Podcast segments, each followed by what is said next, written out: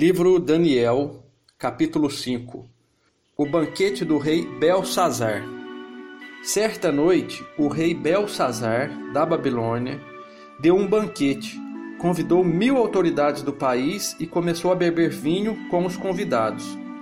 Depois de beber bastante, mandou que trouxessem os copos de ouro e de prata que Nabucodonosor, o seu pai, havia tirado do templo de Jerusalém Belsazar queria os copos para que ele, os seus convidados de honra, as suas mulheres e suas concubinas os usassem para beber vinho. Trouxeram os copos de ouro e todos começaram a beber vinho neles, e a louvar os deuses de ouro, de prata, de bronze, de ferro, de madeira e de pedra. De repente, apareceu a mão de um homem e ela começou a escrever na parede branca do salão do banquete num lugar iluminado pela luz do candelabro. Ao ver a mão, o rei não sabia o que pensar. Ficou pálido de medo e começou a tremer da cabeça aos pés. Depois, gritando, ordenou que chamasse os adivinhos, os sábios e os astrólogos. Logo que eles chegaram, Belsazar disse: Aquele que lê o que está escrito na parede e me explicar o que quer dizer será vestido com roupas de púrpura receberá uma corrente de ouro para pôr no pescoço e será a terceira autoridade mais importante no meu reino. Todos os sábios entraram no salão, mas nenhum deles pôde ler o que estava escrito na parede, nem explicar ao rei o que aquilo queria dizer. O rei se assustou ainda mais, e o seu rosto ficou mais pálido ainda, e nenhuma das altas autoridades sabia o que fazer. Então, a rainha mãe que tinha ouvido os gritos do rei e dos seus convidados de honra, entrou no salão e disse ao rei: Que o rei viva para sempre, não se assuste, nem fique pálido assim, pois aqui no seu reino há um homem que tem o espírito dos santos deuses.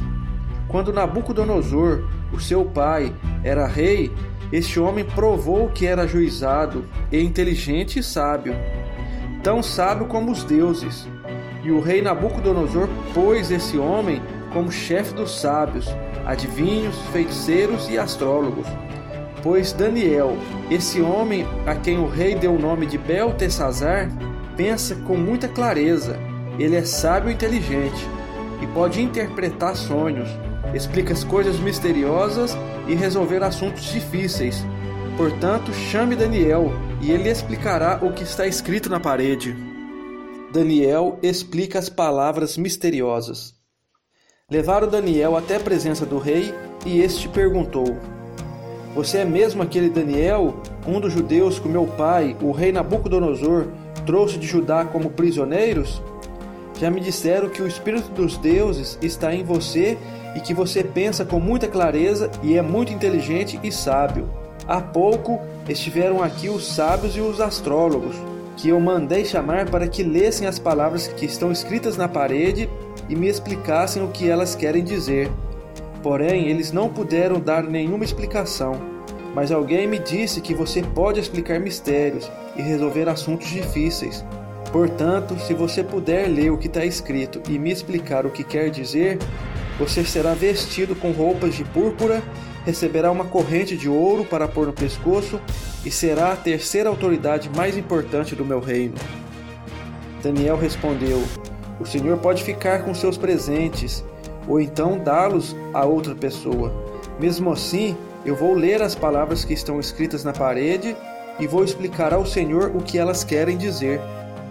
Ó oh, rei, o Deus Altíssimo deu o reino ao seu pai, o rei Nabucodonosor, e lhe deu também poder, glória e majestade. O poder que Deus lhe deu era tão grande que todos os povos do mundo tremiam de medo na presença dele.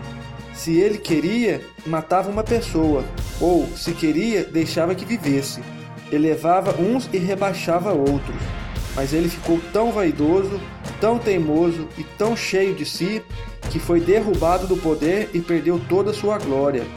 Foi expulso do meio dos seres humanos, perdeu o juízo e agia como um animal, morava com jumentos selvagens, comia capim como os bois e dormia ao ar livre. Ficava molhado pelo sereno, Isso durou até que ele reconheceu que o Deus Altíssimo domina todos os reinos do mundo e coloca como rei quem ele quer. E o Senhor, ó rei Belsazar, filho de Nabucodonosor, sabia de tudo isso, mas mesmo assim não tem sido humilde. Pelo contrário, o Senhor desafiou o rei do céu e mandou trazer os copos que foram tirados do templo dele, a fim de que o Senhor, os seus convidados de honra, suas mulheres e as suas concubinas bebessem vinho neles. Além disso, o Senhor deu louvores a deuses de prata, de ouro, de bronze, de ferro, de madeira e de pedra, que não veem, não ouvem e não sabem nada. Mas o Senhor não deu glória a Deus, aquele que tem o poder de matar ou de deixar a viver e que decide tudo o que acontece com o Senhor. É por isso que ele mandou essa mão escrever na parede essas palavras: Mene, Mene, Tekel e Parsim. E agora a explicação. Mene quer dizer que Deus contou o número dos dias do reinado do Senhor e resolveu terminá-lo. Tekel quer dizer que o Senhor foi pesado na balança e pesou muito pouco. Pérez quer dizer que o seu reino será dividido e entregue aos medos e aos persas.